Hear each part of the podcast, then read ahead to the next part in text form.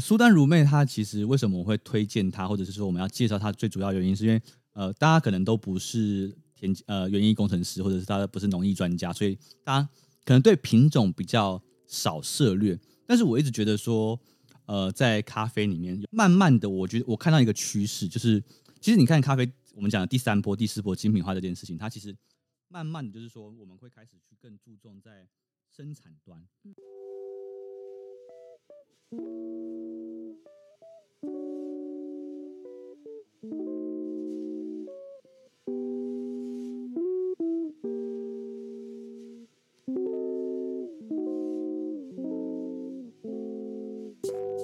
你现在收听的是《咖啡简单说》，这里是华语世界中一个介绍精品咖啡的 podcast，每次更新一则咖啡小知识，让你更懂得品味咖啡。大家好，我是草板，我是 Grace，我是明草的新员工，你的新学生。我来这边大概两个月，嗯，那个手冲已经很厉害了。没有啦，是老师教的好。啊、我们要 就是在互捧，就在那边互捧的。今天是我们节目的第四季的第一集。哇、对，我们反正我开始，因为我们我们的呃算法是说，就是每一年会是一个季一个 season 这样子，然后我们就是从二零二零开始录音到现在是二零二四年，哎，现在二零是二三二三二三年，所以我们总共二零二零开始就四年嘛。对，那现在是。两百一二三，对，第四年的开始，对，然后我们总共录了两百多集吗？两百三十二集。天哪，嗯嗯嗯，很厉害耶。对啊，那第四季的开头，其实我们 有想过可能要做一些改制，我们想要调整一下呃整个节目的一些走向跟方法。嗯，那你这一次这新的一季有什么改变吗？主要是有很多听众 complain 说我们越来越难了。有人看变咖啡复杂说，毕竟草板他对这个咖啡的研究也是越来越越多越深入。呃，这是我的问题啊，我觉得 我觉得要要简单了，要简单要简单比较好。所以我们现在呃从这这一季开始啊，其实我们就想说，呃，我们会把节目的时间缩短。那一方面节目时间缩短的话，其实我们就有更长的时间可以去准备节目，然后可能可以更频繁的上传节目，因为。很多人一直在问说，为什么一直没上传新的节目嘛？对不对？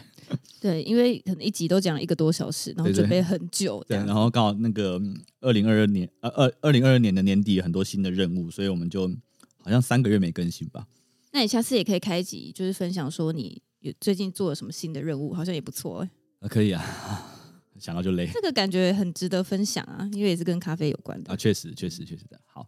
然后，所以我们在新的一季之后，我们会开始把节目的时间缩短，这是一个部分。然后第二个部分是我们会把呃节目的分类，我们会把它化整为零，我们会把它分成五个项目。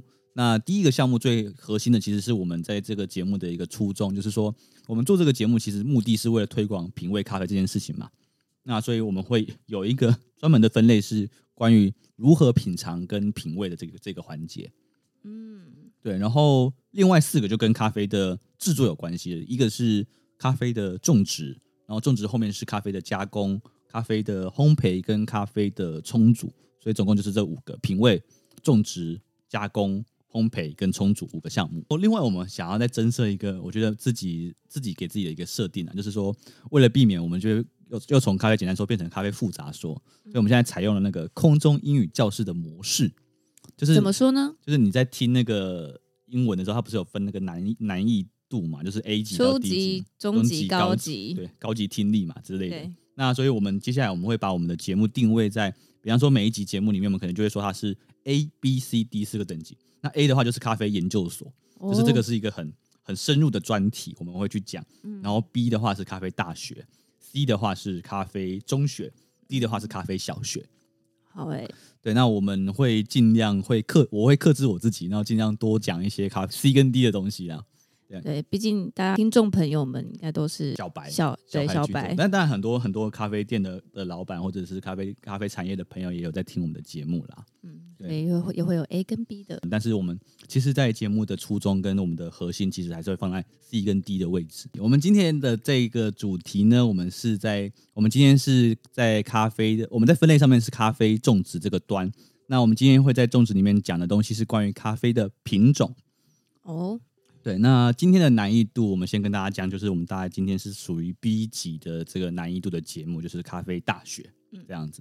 好，那我们今天要介绍的主人公叫做苏丹如妹，也可以叫做如如妹苏丹，因为没有差。好，因为苏丹如妹这个这个品种，它其实是一个呃，你苏丹是国家，如妹是一个地区。好，就举例来说，有点像是台湾台中这样子，哦，台北呃呃美国旧金山。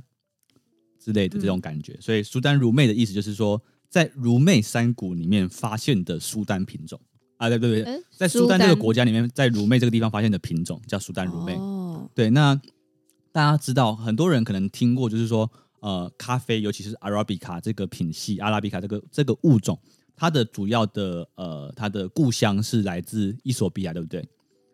对对，但是其实严格来讲的话，你要知道。咖啡跟人不一样，就是我们人是以国家作为疆界去做分类的嘛。比方说，你是伊索比亚人，我是呃埃及人，他是苏丹人。但是其实，在植物里面，他们不会去看国界，他们没有护照这种概念。嗯，所以其实真正严格来讲的话，植物尤其是阿拉比卡的分布，它的开始并不是只有在伊索比亚，它还包含了有一部分的南苏丹这个地方。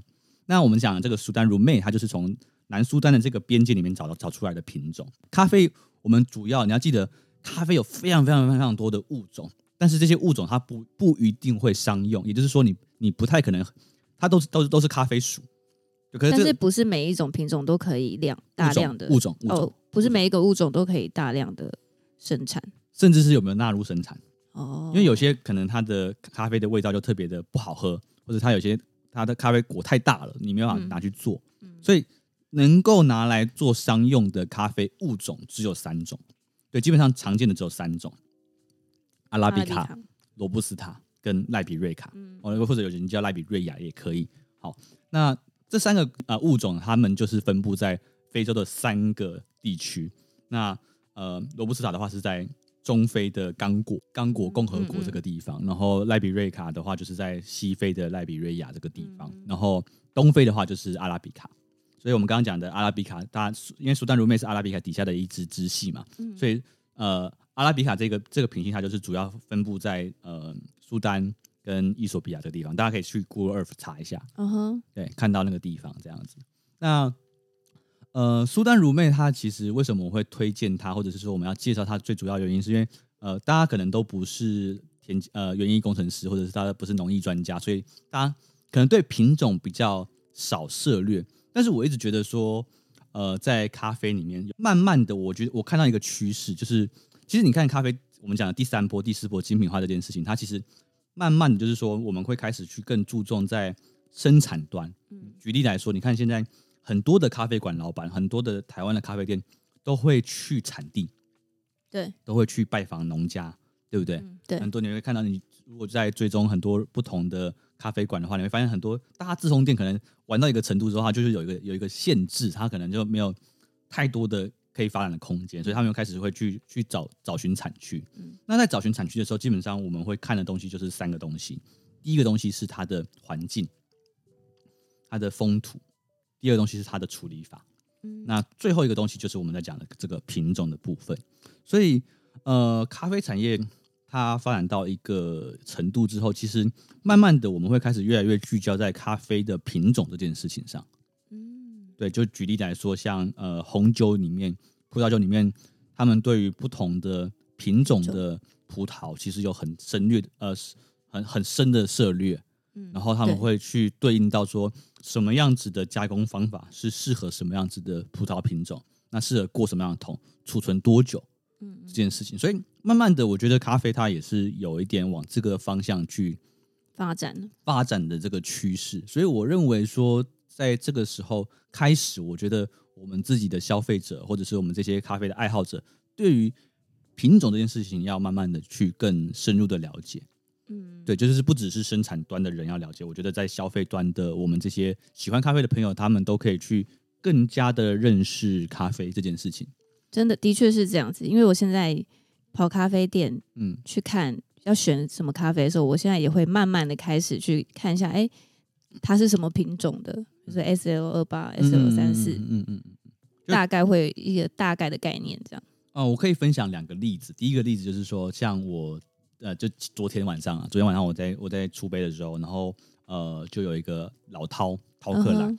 然后他就就是来找 Geisha，他很想要喝有花香的 Geisha，、嗯、因为他觉得他是他 Geisha 是艺妓这个品种的的名字。对，那一般我们会喜欢叫 Geisha，比较比较常叫 Geisha。嗯，好，那他就说他想要喝 Geisha，他想要喝很有花香的 Geisha，因为他觉得他觉得这两三年的 Geisha 都偏向水果味为主，没有什么花香。嗯，所以我就煮了一支那个我们店里面的秘鲁 Geisha 给他喝。嗯，然后他就很喜欢。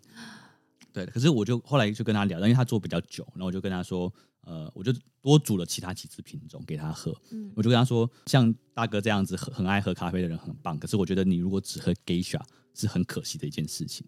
就是你你你认识品种，你不能只认识 Geisha 这件事，太可惜了。嗯，所以我就那时候就拿了 Cedra，拿了 Bernardina。然后拿了苏丹如妹，拿了很多不同的呃呃，还有 Java、嗯、这些品系去给他品尝，然后就哎、欸、很惊艳。除了 Geisha 之外，其实也也有很多的品系是有花香型的咖啡。对啊，对。那我觉得这件事情是我期待在咖啡馆里面看到的一个发一个一个转变吧，就是说呃，大家因为大家基本上会认得，大概应该有三个品种，这 Geisha、Tibica 跟波旁这三个。对，可是我觉得，呃，越来越到后面之后，我会期待更多，就是尤其是像我们的听众，你除了讲出 Geisha 之外，你也可以去找更多特别的品种，比方像 Cedra 这样的品种，或者是像苏丹如妹这样的品种。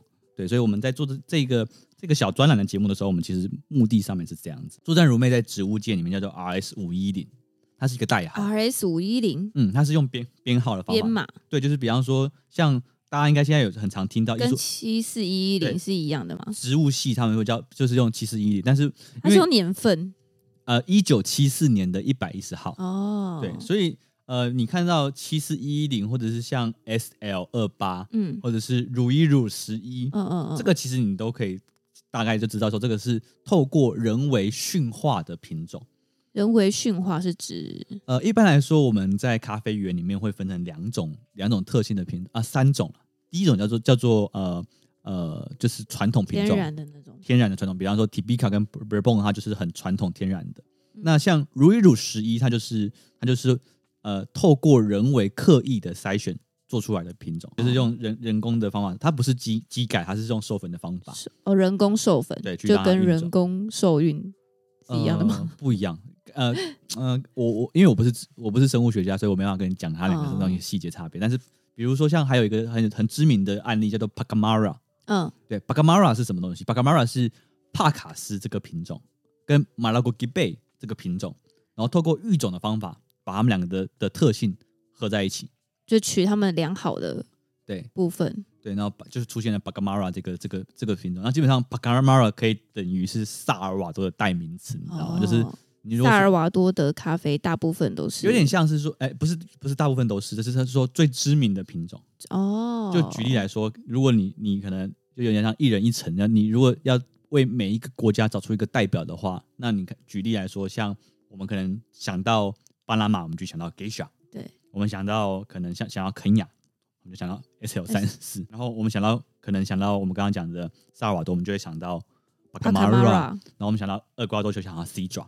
所以其实每一个国家都有它一个算是招牌的，嗯的的品种，因为这个品种很有很有趣，因为咖啡本身它是会自然变动，它会随着呃那个地方的地区的风土，基因它不是一个呃死掉或者是固定的东西，嗯，它是一个会随着你这个地方的那个地方的，的特性，然后它会会会自己发展出一些东西，可能那个基因特别适合在那个国家，对，长得特别好，像马拉戈吉贝。这个这个豆子他可能没有听过，但是我如果讲另外一个字，你就会听过象豆哦，就是很大颗的那种、嗯、天然大颗的那种豆子，欸、它不是筛出来，它是它是它是本来就这么长大颗。哦、象豆的爸爸是谁？象豆的爸爸是 Typica 哦，对，那他之所以叫他为什么会？之所以叫马拉戈吉贝的意思，马拉戈吉贝是巴西的一个一个一个地的名字，嗯、一个土地的名字叫马拉戈吉贝，那个镇叫马拉戈吉贝，然后因为在马拉克吉贝这个地方，Typica 自然的突变，它突变成象豆的，现在是看到的那样子，就是那个农民就觉得奇怪，都那么大颗，对。可是你要记得一件事，咖啡它有分成有性的繁殖，那有性繁殖它就会有一些亲代跟子代之间的的变化，嗯，所以即使今天这棵咖啡树它自然变种了，它也需要透过植物学家的努力，才能够让这个性状稳定下来。就是说，我要比方说马拉克基贝要大颗，可是它可能你用它的它的呃它的 cherry 去育苗的时候，你会发现，哎，它的子代的那个马拉哥基贝怎么长出来那么小颗？嗯，对，所以你要一直去挑，一直去挑，一直挑挑，然后挑到挑到它稳定之后，这件事情才才完成。哇，这又是另外一个。科学了，嗯，它它可能一个品种的稳定哦，我们讲稳，就是这个品种我只要种都会长出这个品种该有的特性，这件事或符合人们的期待这件事，可能要花三十年，哦，可能要花四十年，但这件事情是我认为是当务之急，原因是因为其实很多人都听过咖啡跟气候的变迁有很大的关系。就是有一个很耸动的新闻嘛，就是说二零五零年会没有办法喝咖啡，嗯，对，因为咖啡都灭绝了。嗯、那最主要原因就是因为气候暖化的关系，导致咖啡很多的不管是病害也好，不管是虫害也好，他们都更严重了。嗯，所以呃，其实很多人都在呼吁说，我们其实咖啡应该要整个产业应该要把，比方说全世界咖啡产的的收益可能很大，对不对？我们可能拿百分之一的收益出来做品种研究。去做这些为了二零五零年做准备的品种的研究哦，对，很多人在呼吁这件事情。哦、对，那我觉得这件事我我是非常非常认同的，所以我觉得说，那我能够做的事情，从我的角度来做的事情，就是我可以至少在我的节目里面跟大家多讲讲品种，让大家更认识品种，对于品种开始有感觉。嗯嗯，所以我我我那时候是这样想的。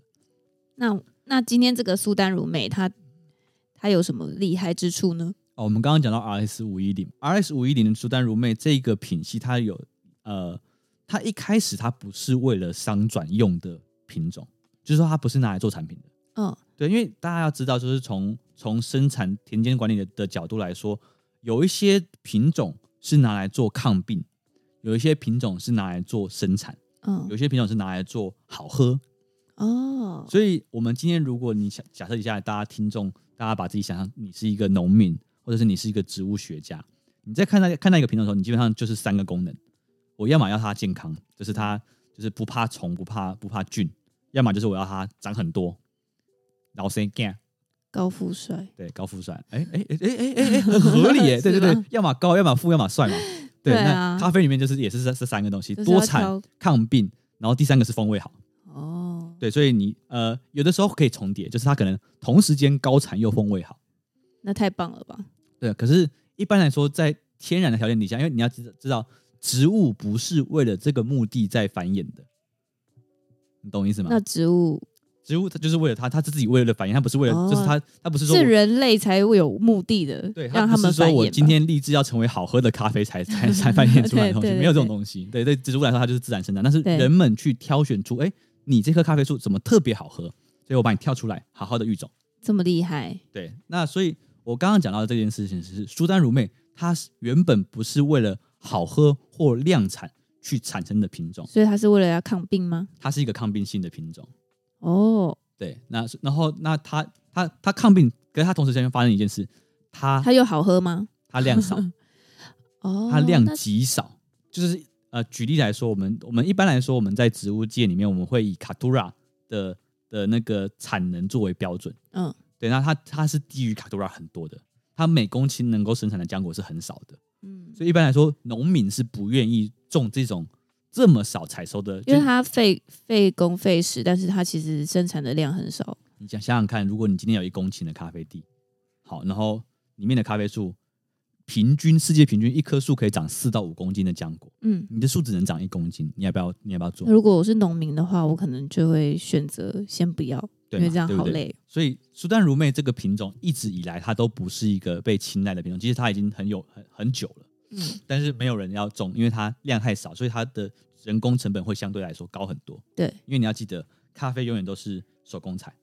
除非今天我们在讲商业型的咖啡，不然一定得手工采。嗯嗯。那如果要手工采的话，你一棵树的结果率太少，就等于说你你花费的时间很长，但是你的最后最终的成效并不如预期这么多。对，那这边我们就要讲到一个很很，我觉得是一个很我自己很敬仰的前辈叫 Sasha。嗯，对，Sasha 是澳洲的咖啡师，然后他，他出了一本书叫《The Coffee Man》。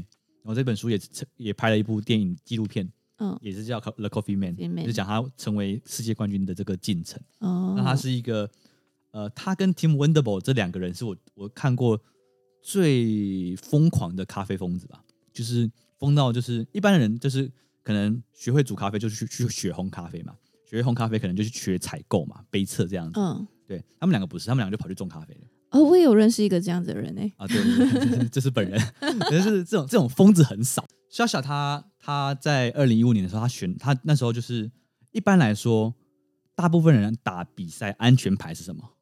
买 Geisha 哦，因为 Geisha 是温雅嘛，比较对，就是容易冲出来好喝嘛。他本来就是选风味系的品种，所以 Geisha 它它是一个安全牌。对，但是他冒了一下他选择苏丹如妹。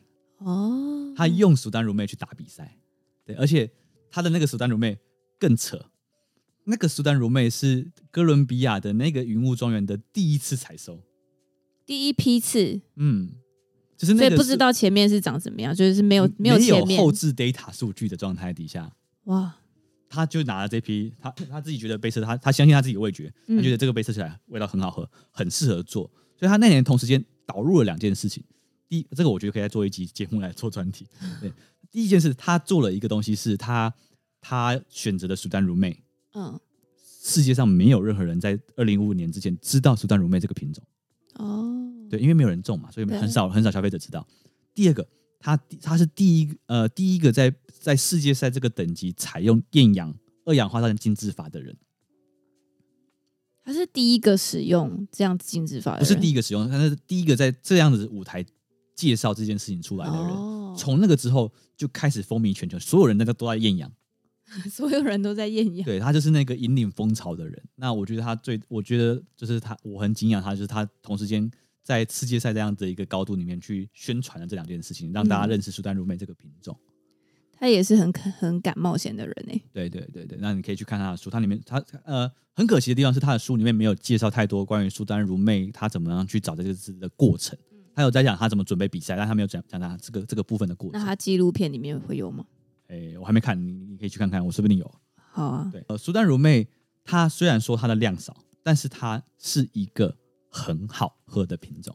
哦，对，好喝到什么程度？我们一般来说就是我们讲的好喝，因为现在因为有 Geisha 出来嘛，所以 Geisha 对现在说的好喝是哪一种好喝？要形容一下。Geisha 级的。哇，对，所以那它的稀有度。跟 Geisha 比呢？更少，因为它的产能很低。它比那它岂不是比它更有更更贵吗？哎、欸，不一定，这要看看那个地方的采收成本跟成功那个整个整体成本。对，哦、但是我觉得，因为 Geisha 现在是太有名了，对，所以你一个方面是你要在用呃亲民的价格买到这样子好喝的 Geisha 很少，嗯、第二个是即使你用很高的价格买的 Geisha 也不一定好喝。哦，对。对，没错。所以我现在就很推荐大家，就是去找这种苏丹如妹这种苏丹如妹，或者是 Citra Java 这种这种，它的它的风味的潜力是跟 Geisha 一样的，但是它因为它没有那么成名，所以它不会那么贵。哦，在成名之前对都会比较对对对，就是你去你去签那个独立乐团有没有？哦、啊，那那个那个成名之前就没那么贵，嗯、但是它是变大团之后，你觉得很难签这样子。对我我我觉得就是大家可以去，有点像是慧眼识英雄。对，去找这种，我觉得这种相对就跟常常在那个 YouTube 底下留言底下就是说，先签先签到，先签到会红会红会红会红，所以你可以先喝说哦，这个在还没红之前我就已经喝过这苏丹，没有就等苏丹准备红红了之后就说 就可以这样讲，五年前就喝过了，呵呵这样子。对对对对，大概是这样，但是他现在已经红了啦。哦，对他已经红了。呃，应该说他在他在欧美的市场是很很红的一个品系。嗯。对，可是现在就在台湾还没有人那么多人去认识苏丹如妹，所以我现在在推广苏丹如妹这件事情。对，或者是像像那个劳伦娜这支品种，也是很少人知道。那我继续讲，呃，RS 五一零它其实是一个很高风味潜能的品种，虽然说它的量产很小，但是它是一个同时间抗病，同时间味道又好，这样子两个东西重叠的品种非常非常稀有。嗯，对你同时间。因为像 Geisha 的，它最大的弱弱点是什么？它产能一般，嗯，但它好喝，对，但它致命的弱点就是它不抗虫，哦，就很容易会有虫害。对，Geisha 是一个很容易受病虫害影响的一个品种，所以这样子有可能那一年的产量就会变得很少。如果有虫害的话，对，所以我自己在产地我跟农民互动的过程中，其实我不是那我不是一个 Geisha 本位的主义者，嗯、就意思是说说啊，你有块地是 Geisha 好，Geisha 种下去啊，一定是种 Geisha，Geisha 一定得名，我不会这样讲，原因是因为 Geisha 它有它自己的每一个品种，它都有它自己对应的土地跟处理法。跟它对应的呃，你的条件不一样，你会选择不一样的东西。你不太可能就是每个地方都给他种，都给小孩，没有不一定活得下来吧？他活得下来，可是你可能相对来说，你的照顾成本很高哦。你要狂撒药，你要狂除草，哦，你要弄到死。可是你种出来的 Geisha 可能不会比别人强，再加上市场上一堆人都 Geisha，那你要怎么竞争？嗯，对，就等于说你开了一间跟人家一模一样的咖啡馆，你要怎么竞争？嗯，所以你说要怎么创业，那就跟你选品种是一样的，就是你每个人的条件不一样，你应该给予不一样的策略跟答案。对，所以像有些地方，它可能病虫害的前那个风险很高，那这个时候说不定它就适合种苏丹如妹。哦，因为它有抗病。对，所以你要你要去综合的评估你的呃栽种，因为栽种这件事情它很严肃，它是一个长时间的 long term 的投资，意思是说你种下去，如果从小苗开始种，大概三年第一次采收，所以你都要等三年。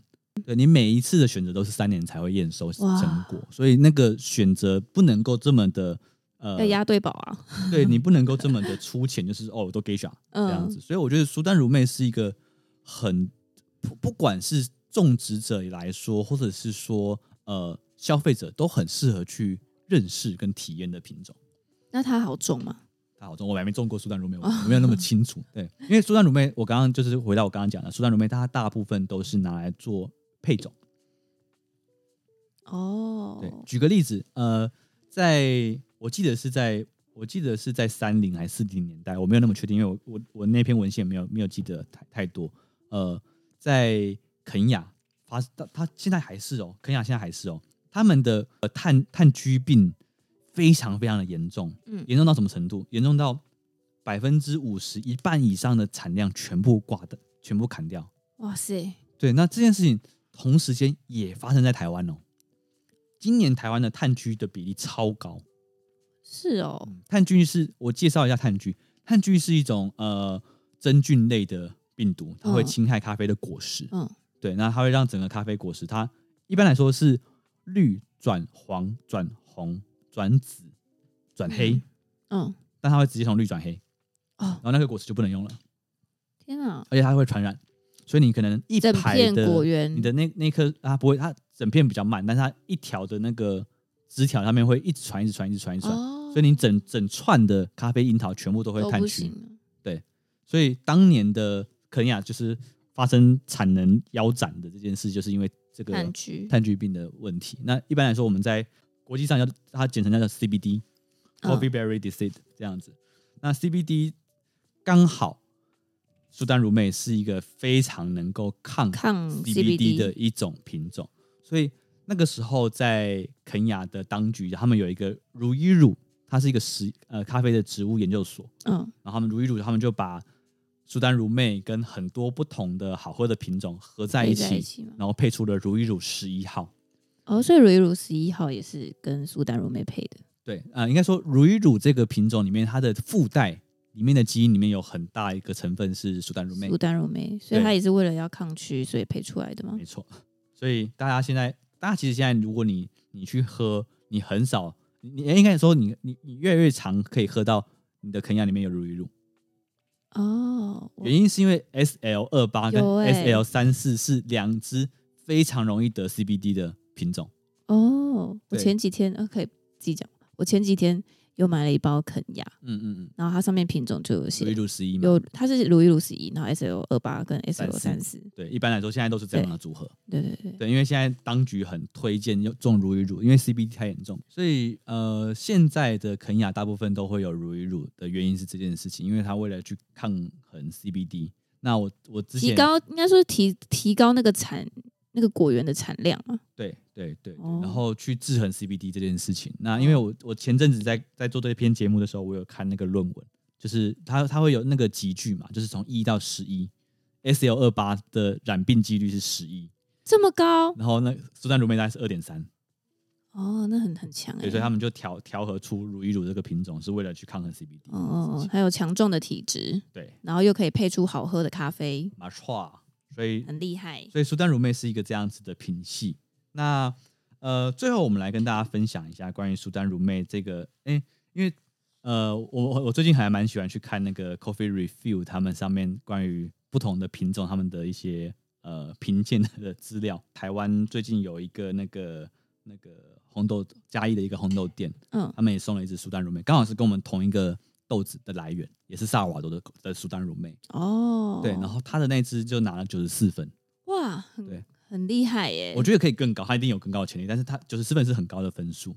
哦，对，所以我觉得就是我刚刚讲的苏丹如妹，它是一个很好的，就是对于贝特斯来说，它是一个确实是一个很厉害的品系。嗯，对，那我这边跟大家分享一下苏丹如妹这支品种它的一些。呃，风味特色吗？对，风味描述。好诶，它的呃盲测的结果是这样的，我先讲它的英文，它是 complex 呃 multi-layered black cherry candy cap mushroom，然后呃 sandalwood maple syrup in aroma and cup sweet savory sculpture and rich bright acidity full syrup smooth mouthfeel the long finish center around notes of black cherry and candy cup mushroom。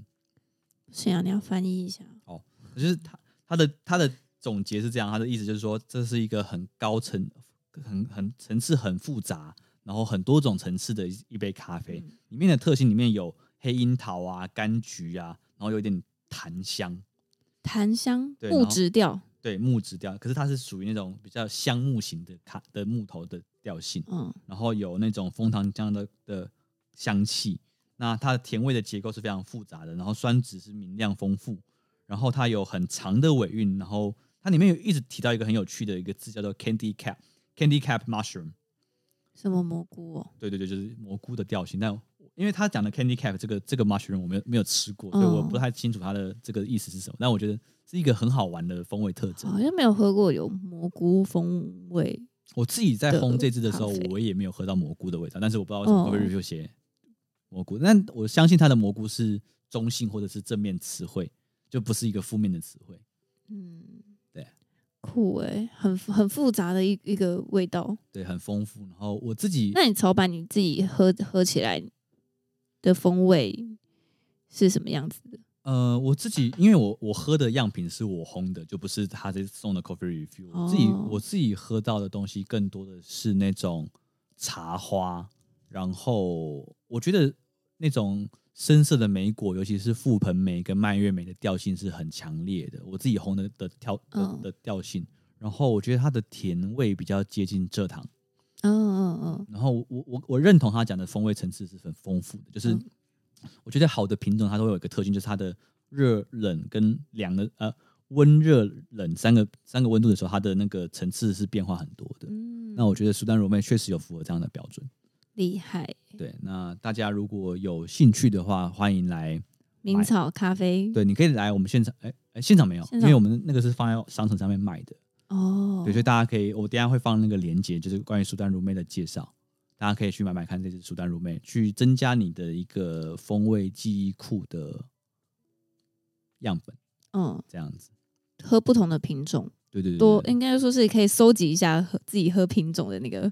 因为我觉得现在喝产区好像比较没有意义。我说的没有意义的原因，是因为产区现在因为处理法的科技提升，所以产区你没法你没法辨认产区了。对，我现在喝有一些就是不不见那个产区的那个特色，好像已经没有到像以前这样这么的明显吗？原因是因为我觉得最大原因就是因为我们以前的呃处理法很受天气影响，但是现在有很多的设备可以辅助，所以。不会这么受影响，对，所以以前的天气就就跟气候有关系嘛，对。那现在的话就没有，所以大家现在开始每一个产地开始都可以做出很好的咖啡，嗯嗯嗯，对，就比较没有那种那种所谓的产地的差别，对。所以我觉得大家可以先开始练习喝喝品种了吗？品种跟处理法哦。那当然我们应该都是设定在浅培的位置啦，就是中培跟深培比较难去认这件事情，嗯，因为它的那个烘焙的的影响比较大，嗯嗯，了解。对，好，那今天就讲到这边，我们好像还是讲了三十几分钟，对，差不多三十哎三十五分钟而已啊，还好，嗯啊，OK，赞，OK OK，那就感谢大家收听，我是陶班，我是 Grace，我们下期再会，拜拜，拜拜。